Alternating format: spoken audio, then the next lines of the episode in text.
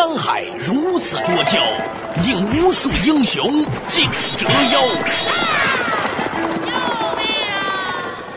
数风流人物，还看我是梁冬。大家好，我是吴伯凡。照妖镜照不出的财经真相，翻斗云到不了的财富天地，一切尽在两个男人孕育五年，梁东吴伯凡帮你坐着打通经济生活任督二脉，东吴相对论。好戏马上开场。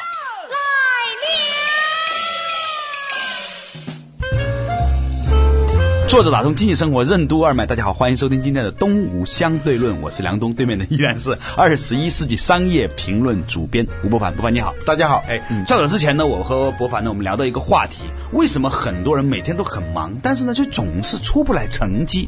其中的一个原因呢，是因为很多人呢，每天忙忙碌碌的做着那一些有效率但是没效果的事情，他从来不会认真的去审视自己。哦，我每天花了那么多时间做这些事情，到底有没有意义？它会产生什么样的结果？没有人会去思考，或者很少人去思考，甚至在我们的很多文化里面，还去鄙视那一些对自己的时间的效果斤斤计较的人。嗯，甚至呢，认为那些人呢，比那些守财奴更加的可悲。嗯，但实际上呢，如果你真的把自己的时间记录的很好，分析的很好，让那一些时间用于给你的人生增添真正价值的事情上的话，你会发现你的生命会非常的丰富啊。这是我们较早之前聊的这个话题。今天呢，我们继续啊讲这个时间管理的问题。为什么这样讲呢？因为就有如吴伯凡之前跟我们分享的，时间的供给弹性为零的这么样一种资产。那如何更好的利用我们时间，让我们的生命更有成效？哎，我觉得是一个很有价值的话题。高速发展的信息技术为什么不能让我们更有成效？为什么时间需要管理？如何利用时间才能让我们的生命更有价值？为什么说时间像资产一样，只有聚集起来才能创造价值？经理人为什么要学会关门、关电话？欢迎收听《东吴相对论》，本期话题：稍纵即逝的时间。我们老是说珍惜时间，对吧？有些人呢，你发现他也很珍惜时间，坐在公共汽车上也不停的在发短信。现在信息技术啊，有一个好处，打引号的好处，就是它能够让你在任何时间里头都好像有事情可做。你在电梯里头，江南春都能够让让你看电视、哎看广告。对你在公共汽车上，你可以发短信，尤其是有了手机这个东西的时候，你好像是觉得没有什么时间是无事可做的。现在的各种技术无所不在，无孔不入。你在飞机上，你在公共汽车上，你在电梯里头，总有一些东西来占据你的时间。可以说呢，我们现代人呢，的确是效率非常高的，非常珍惜时间，见缝插针的去利用每一秒钟。嗯，但问题在于，为什么我们的时间总是不够用？这是第一个问题。第二个问题是我们这么忙，总是觉得时间不够用，而做出来的事情呢，好像又不多。如果一星期清算下来，发现你这一星期好像实际上没有做什么事情。嗯啊毫无建树。啊，呃，一个月、一年回忆下来，发现不仅没有做什么事情，甚至连一点丰富多彩的记忆都没有，一年就这么过去了。这又是另外一个问题，就要回到一个更加关键的问题：如何来管理时间这种特殊的资产，让它创造价值、创造幸福？那如何管理呢？比如说，在管钱方面，大家都知道、是吧？你有一毛钱，有一块钱，一百块钱，一千块钱，都产生不了什么价值。但是如果你有一百万，有一千万啊，那这个钱就很有价值了。呃，你说攒钱的问题，但时间它是不能攒的，你知道吗？对，你只能够是利用当下的每一秒的时间，嗯，这种资产它是一个流动性很强的一个资产，嗯哼，啊，它耗散性非常强。过去呢，我们用稍纵即逝来形容时间，的的确确是这样。如果一天你只要是稍稍的松懈一下，你可以做一个试验，你计划好了星期天要做什么事情，如果这一天的事情非常的明确，那么你确实能做一个事情。如果这一天你没有什么什么计划，你可能呢就是一觉醒来十点多了，然后磨蹭磨蹭呢，又到了吃中饭的时候了。吃完中饭又有一点困，再睡一会儿，然后再一醒来的时候天色已晚，这一天可能就这样就过去了。对，嗯，所以这种稍纵即逝的资产，它是需要一套管理手段的。如果没有相应的管理手段和管理工具的话，那这种有巨大流动性的资产就会变成什么都没有。嗯，你刚才说到啊，这种过一个散漫的一天，过一天是可以的，你要过一年呐、那种感觉就很糟糕了。嗯、一个过一辈子，它的逻辑是一样的。是啊，嗯，我记得那个拿破仑希尔说啊，啊在大学的一个班上，大家的成绩啊都差不多，有的高一点，有的低一点，看不出什么分别。二十年以后再见面的话，那真是高下立现的，是吧？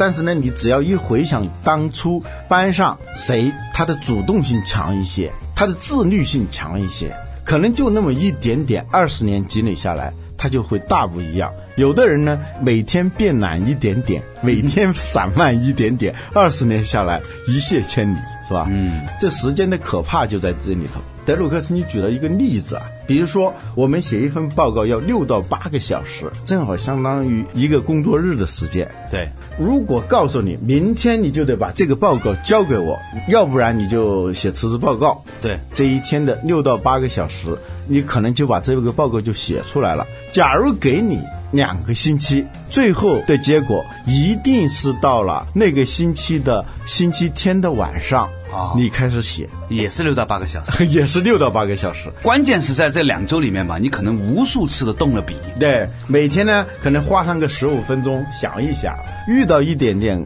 困难，哎，再等一会儿吧。明天还可以，哎，明天还可以。或者就有人来朋友打电话来约你吃饭啊你就又走了，是吧？对对。对在两周里面呢，你每天都有十五分钟呃。启动了这个事情，嗯，然后呢又无疾而终的那消失了，对。算下来差不多也是五六个小时的时间，呃。但这五六个小时呢是毫无成效的，毫无成效的，你每天可能花了十五分钟，十天下来也是一百五每天呢就是上午花了十五分钟想过这个事儿啊。想了一会儿，甚至是动笔写了一下，反正没有紧迫感嘛。对啊反正下午还有时间嘛，你就放下了。十五分钟过去了，下午又花了十五分钟，这样就加起来每天半个小时，嗯，两个星期加起来也是六到八个小时，差不多这个时间。嗯但是实际上可能是一事无成。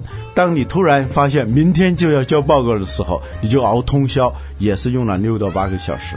这说明一个什么道理呢？时间是不可以攒起来的，但是时间的的确确是需要整块聚集起来才能产生能量。这就跟资本的价值是一样的啊。对一百万分布在一百万人手中是没有任何效果的，是吧？嗯，只有把这一百万块钱集中起来，它才有价值，这叫资本。时间也是这样，它也作为一种资产，它必须得集中起来、聚合起来，才会产生一种动能。而我们平常，比如说一个人一年当中头绪也很多，我要做一下这个，我要做一下那一个，分布在一天里头，我一会儿做这个，一会儿做那个，他的时间差不多都跟我们刚才说的这个每一项事情都是十五分钟。嗯，十五分钟最后的效果等于零，那么零加零还是零。我这个是最有体会的。我们杂志啊是做月刊的，虽然这个周期啊从理论上讲是一个月，但是很多文章根本不是一个月写下来的，都是到了最后那几天写的。他总是在不停的准备，不停的准备。准备的意思是什么？就告诉自己我在忙着，我并没有白白的浪费时间。实际上呢，你并没有进入那种状态，甚至进入那种某种仪式性的状态里头，你就不可能把这些时间聚合起来完成一件事情。毛主席说过一句话：“抓而不紧等于不抓”，就是这个道理。嗯，实际上老吴就说明你们杂志社虽然是个月刊和编辑部哈，嗯其实就原班人马，再搞个周刊也没问题，出四本也没，因为反正每一期月刊也是最后一个礼拜干出来的，做媒体的人都知道，实际上做月刊是最累的。你要花三个礼拜焦虑，啊然后用一个礼拜辛苦。对对对对，前三个礼拜都是焦虑的时光，后一个礼拜是紧迫的时光，是吧？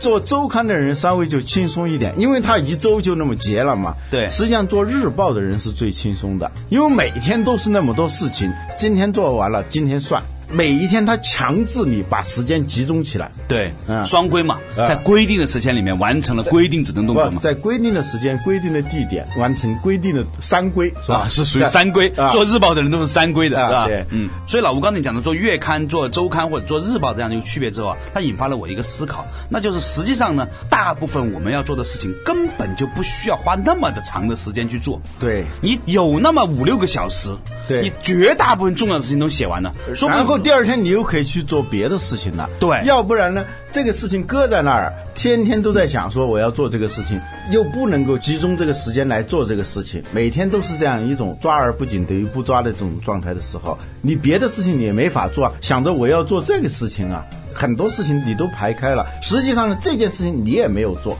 所以呢，你一直处于一种焦虑的状态。对，我们给你举个例子，我给你举个例子，想起来了，想起来了啊！当年啊，我在百度呢，有一年呢，李彦宏呢，非要叫我在就十五元宵那一天，中正式开上班了哈，呃我要拿一份全年的市场计划出来。呃，结果呢，我就生生的在过年期间呢，花了三天时间闭门就把这个计划做了出来。呃，后来想起来，这份计划还真是很有用，一年都是按照那个计划去做的，嗯，也不累。但是呢，整个事情呢，其实一年呢，在三天里面就做完了。嗯，如果我不是在过年的时候，不需要见那么多客人啊，不需要那么多会谈的话呢，我可能拿一年我也写不出来那份报告。对，凡事以欲立而不劳啊。对有时有时候啊，你就抓紧时间啊，集中成块的时间做一件事情，反而是后面是轻松的。对要不然是永远是处于那种不死不活，永远在焦虑，永远也没有结果的，永远在寻求效率，永远没有效果的这样一种状态上，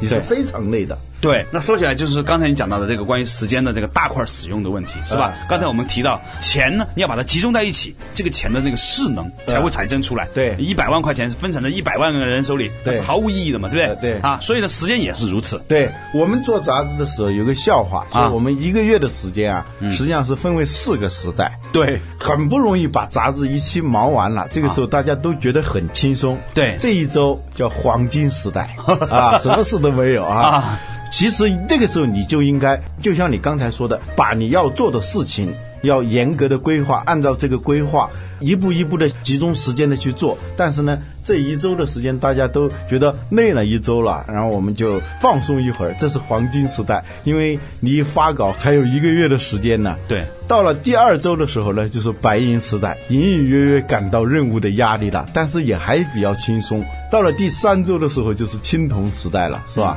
到了第四周的时候，发现一个月的任务全压在这一个星期了，大家就是所有的时间都是集中在一周里头，各种的焦虑、紧迫全压过来的时候，那叫黑铁时代。不每个月就是这样一个恶性循环啊，但是你想想看，反过来，如果你在忙完了一个礼拜之后哈，嗯，你第二个礼拜再是如此忙一个礼拜的话，对那后面三个礼拜其实很舒服。你可以做很多事情的。当一个事情不完成的时候，就会把很多该做的事情都给排斥开了。对说到这里呢，我想起有一个日本哲学家，那个名字我忘了，不是西田几多郎之类的，是吧？他他有一本书啊，叫《一年有半》。对为什么叫一年有半呢？就他一辈子啊，他想写一本书，结果呢一直没有写出来，他老在想怎么写一部鸿篇巨制。突然有一天，医生查出来他得了癌症，嗯只能活一年半了。他一想，我这一辈子就这么过去了，这种紧迫感非常的强烈。无论如何，我都要写出这本书来。这一年半的时间里头，他就被迫集中大块的时间啊而且其他大部分不重要的事情全部推开了就消失掉了。，对对对。原来世界也没有问题，对 这些事情。其实好多事情呢，当你把它推开的时候，发现那些事情根本不重要。对不把它推开的时候啊，你会发现这个事情好像这也重要，那也重要。这一年半的时间，他就写出了一本他一辈子要写出的书，所以他取名叫《一年有半》。而且非常奇怪的是，后来他癌症好了。为什么呢？我觉得啊，他之所以得癌症呢，是由于他长期处于一种焦虑状态。嗯又想完成一个事情，又没有完成，焦虑状态是很容易导致癌症的。哦，所以呢，当他集中大块的时间完成这样一个工作的时候，焦虑马上驱散嘛，因为每一天都是有效果的。嗯，这样呢，他准备写完这本书去安心的离开人世的时候，再去查的时候，哎，这个癌症消失了。据说有百分之二十的人是得过癌症不知道的。啊，自己有一种治愈的能力，是吧？还有呢，据说是有百分之二十的人了是没有癌症，被就误误查出来。误查出来有癌症了，结果真的得癌症了，也有这种状况，处于这种焦虑当中。后来呢，他又写了一本书，叫《续一年有半》，后来又写了很多很多书。老吴啊嗯，那你觉得咱们说了这么大一半之后，你想说明什么呢？这个说明什么？刚才已经讲到了，就是要把大量的分散的时间，那种抓而不紧等于不抓的的时间，把它集中起来，形成强大的时间势能。嗯，这样就会产生很大的势能转化为动能，是吧？你就会做出有效果的事情出来。你要学会关门，学会把电话关了，把门关了。先算一下做这件事情到底需要多长时间，这个时间我就什么都不干，我把这个事情做出来。而不是说把这些时间呢分散成一小块一小块，十分钟十分钟的这样加起来，等于是没有任何效果的。对简单的说就是学会关门、关电话，形成整块的时间。对，德鲁克呢，在他的这个书里面特别花了很多时间去告诫那一些管理者。很多管理者呢，发现呢，他的时间是完全不受他的控制的。一会儿又有个人来拜访一下，一会儿又有一个人推门进来请示一下，于是呢，一天呢就这样过去了。嗯，实际上你完全可以把所有接待的事情放在一天的半天里面。嗯，另外的半天是完全闭门，让你的秘书把它挡掉之后呢，用半天的时间去思考一些很重要的事情，然后呢，把重要的东西呢列出来，做一个计划，安排不同的人去把它完成。如果能够把这样的一个工作持之以恒的做下来的话，我发现说，其实很多人他在每一周里面呢是可以做很多事情。嗯，好，稍事休息啊，马上继续回来。经理人为什么要学会拒绝下属的拜访？美国前总统罗斯福的首席顾问霍普金斯体弱多病，却为何效率奇高？为什么电子邮件没有发明之前，书信的写作水平会很高？为什么我们要衡量自己时间利用的品质？经理人如何消除浪费时间的现象？欢迎收听《东吴相对论》，稍纵即逝的时间。梁东吴不凡帮你坐着打通经济生活任督二脉，东吴相对论。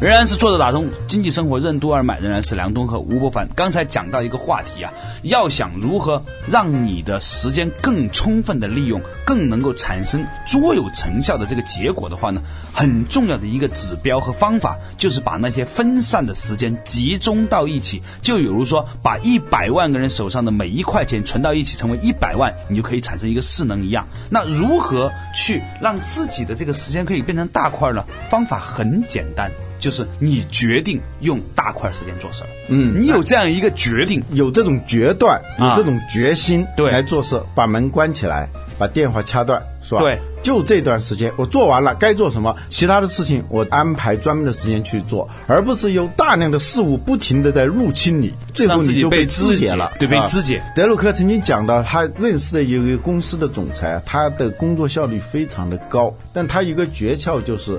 他该干什么事情的时候，他是有专门的不接电话的时间。德鲁克问他说：“你为什么总有一段时间你是根本不接任何电话的？”他说：“实际上两个人的电话我还是接的，一个是美国总统的电话我是要接的，嗯，一个是夫人的电话我是要接的。但是呢，美国总统基本上没可能给我打电话，嗯，我太太呢知道我有这个习惯，她也不会给我打电话。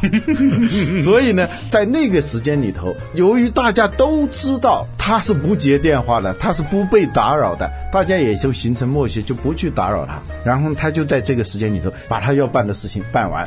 所以经理人啊，要学会拒绝那种我就一分钟。经常有人来敲你的门，我就一分钟。事实上，绝对不可能是一分钟。五分钟、十分钟，甚至一个小时。每一天，如果是你要接受这么五个一分钟的话，那一天基本上就给打发掉了。因为就每一个人来找你的时候，实际上给你就像是一道道缩影一样，他并没有说把这个事情要怎么就解决了，而是说告知你。今天呢，我就顶多我知道了，我什么事要办，什么事要办，什么要啊，有很多要办的事情。第二天呢还是一样，又有好多要办的事情，又有啊，最后一个月算下来，你就会发现你有很多要办的事情，但是没有办成一件事情。嗯，在老子的《道德经》里头啊，有一句话叫“少则得，多则惑”。它什么意思呢？很多事情啊，机会少的时候啊，可能会有结果；机会多的时候就迷惑了，最后就什么都得不到。嗯啊，德鲁克曾经举过一个例子，就罗斯福总统的机要顾问叫霍普金斯，这个人呢体弱力衰啊，举步维艰，他只能隔一天来上一次班，他身体状况非常的不好。这样呢，很多事情啊，别人就也不找他，那些无关紧要的事情也不拉他去喝酒，拉他去吃饭，拉他去闲聊，不可能的。他隔一天来上一次班，属于这个霍普金斯格日乐。一个是别人不会太多的去打扰他，第二呢，他因为好不容易来上班的话，来了以后呢，他很清楚哪些问题是要他必须处理的。嗯，天天上班的人啊，往往不会这么想。嗯，反正我天天来上班嘛，有的是时间，是吧明？明日复明日。啊，他每个月虽然是隔一天上一次班，但是他能处理很多事情。丘吉尔对这个人呐、推崇备至，说他是盖世奇才。他说他的工作的效率啊，在美国政府里头无人出其右。那我觉得这个事情说明什么呢？说明绝大部分的人啊，如果你真的把你的时间用好了的话，哎你其实不用那么忙。对，对吧？对你可以花很多的时间真正去享受生活。嗯剩下的那点时间，你把事情做好了之后吧，仍然比现在做的事情还要多。对，对吧？那原因是什么呢？原因在于刚才你刚才举到的，因为他是一个残疾人，所以呢，他会花时间有意识的去留意。哎，像许三多一样做有意义的事情。对他，他不做无意义的事情。对，嗯，他会留意自己今天做这个事情到底有没有结果。嗯，他说这句话想要说明什么？嗯，有的时候有些人跑到我面前来汇报一个工作啊，说了半天，你他妈说明什么？你到底想说明什么？是吧？啊，反倒是因为他是个残疾人，所以他有这个意识。对啊，但是呢，我们有些时候呢，因为觉得自己有大把的时间，嗯，反而呢，去无意识的浪费了很多的时间。嗯，前不久我就在翻有一本叫《中外名人书信集》，我看那些书信呢，写的非常的好。嗯，我想现在的 email 是绝对写不出这种水平的。对，因为每天都可以写 email，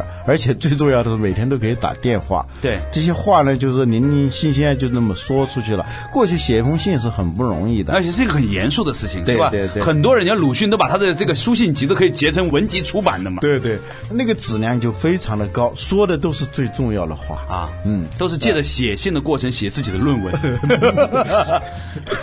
马克思，你看他给恩格斯的那个通信是吧？嗯对那全都是句句话写出来，都是可以放到《资本论》里面的嘛，对吧？我们如何管理时间呢？首先啊，没法度量的东西就没法管理。没法管理。就像医生在跟你看病之前，他先要诊断你，是吧？要化验，要给你体检啊啊，体检。就像望中医也要望脉闻问问切脉什么的对对，你首先呢，你要看你的时间利用的品质怎么样。就是我们前面讲到的，你不妨找一个人，如果你是个老板，你有秘书，而且不怕丢面子的话，你让你的秘书详细的记录你一天、你一周、一个月到底要做哪些事情，做成了哪些事情。嗯，哎，这一个月下来，你就知道你的时间利用的品质怎么样，是吧？对，而且多数情况下，那个结果都是让你非常吃惊的。嗯，呃，然后呢，你从这种时间的体检表中，你就很快的发现哪些事情根本是不必要做的，完全是在浪费时间的，你就从此之后把它咔嚓掉，是吧？第二个呢问题呢是，如果这个时间记录上发现呢有些活动是有必要的，但是是可以让别人代劳的。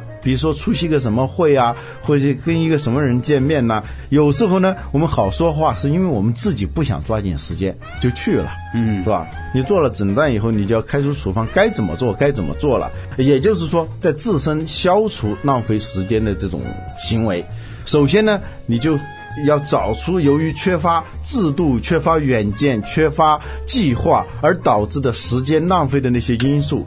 要找出那些一而再、再而三的要你去处理的危机。危机呢，本意是偶然发生的那种危险的情况，但是它经常出现的时候，就证明你在制度上、在体制上有问题。你如果在制度上、在体制上消除了这种事件的话，那你就会节省大量的时间；要不然，你就会经常的去当救火队员。这样你的时间就会被大大的占用啊。